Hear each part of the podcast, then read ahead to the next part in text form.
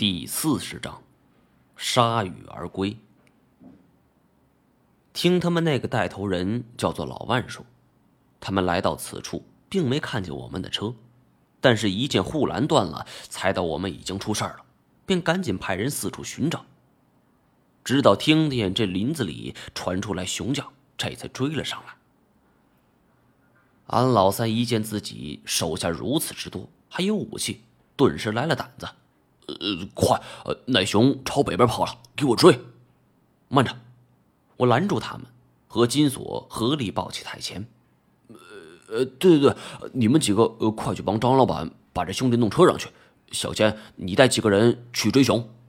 安老三还不死心，一个人走上前来，从我手里抱过太前。我再三叮嘱他要小心，然后对安老三说：“先不要轻举妄动。”跟我回车上，大家商量一下。这安老三有些不甘心，但是他虽然是这行的人，但明显不如我的本事，只得叹了口气儿。啊，呃，没听张老板说嘛，都先回车上。我们从林子里出来的时候，见到路边停着有三辆卡车，车斗上蒙着帆布，很是神秘。在装有药瓶的那辆车上，我拆开刚刚被鲜血染红的纱布，帮太监缝合好伤口，矫正好断骨的接口，然后固定甲板，最后给他输了一瓶消炎点滴，这才稍稍放下心来。这项工作并不轻松，一直到半个多小时以后，我才勉强搞定。安老三已经耐不住性子了。哎呦，张张老板，忙完了吧？咱们别耽误时间了，回头让那熊给跑了。咱们，你他妈闭嘴！金锁毫不犹豫打断了。要他妈不是你这孙子，我们能这样？还伤了我们一个兄弟。当他的手下的面来骂他，安老三这个老大未免名不副实。我也不想逼人太甚，打断金锁，将沾满鲜血的手擦了擦。知道我为什么拦你吗？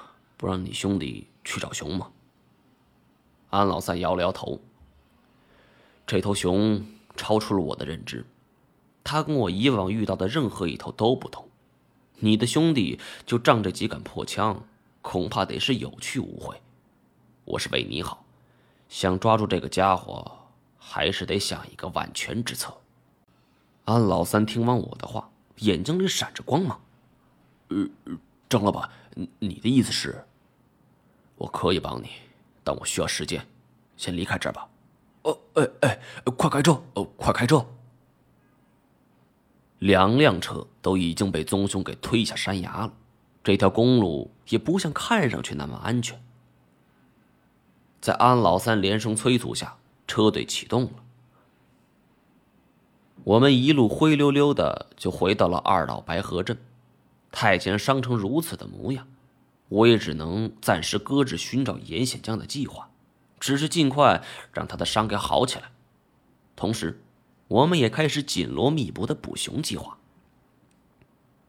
金锁很好奇，问我为什么如此热心去帮助安老三这杂碎呢？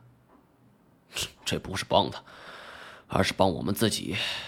从之前的案例来看，这头棕熊的报复心极强。你没见他走的时候瞪了我们一眼吗？那是一种仇恨的眼神。他可能在迁怒于我们保护了安老三。你的意思是，这熊可能回来找我们？我郑重的点了点头。金锁听后立马慌了神，拉着我的胳膊：“ 猫爷，兄兄弟还年轻，这这副身家性命就全交给你了，你可得一定把他给捉住。”我知道金锁这不是玩笑话，童话生惨死的情形，以及这巨凶的凶残程度，我们都已经见识过了，十分清楚被他盯上的后果。要想以后有安生日子过，或者说要想找到严显江他们，这头熊是必须根除的祸患。山烟寨的经历，虽然让我对屠杀动物。产生了极大反感，但是眼前的情形是不同的。我并非圣母婊，也很肯定的说，即便是保护动物协会之人，遇到猛兽袭击也会本能的反抗。在太前养伤的时间里，我在安老三的安排下，拜访了很多东北老猎人。这些老猎人最年轻的也已经有七十多了，虽然现在的模样不济。但在年轻的时候，他们都是称霸一方的显赫人物。这些人全部都是捕熊能手，在建国后相当长的一段时间里，打猎都是国家所许可的，甚至有一些濒危动物还被列为了害兽，比如赫赫威名的华南虎。在建国初期，华南虎在中国境内大约有四千只。但在人们的喊打喊杀之下，时至今日，华南虎已经彻底灭绝了。这是自然界的一大损失，同样也值得我们反省自身。而同样在东北也是如此，甭管是棕熊、黑熊，一度成为了农业的最大危害，所以当地人组织了猎熊队。那个年代出现了很多捕熊能手。而他们丰富的经验则给了我很大的帮助。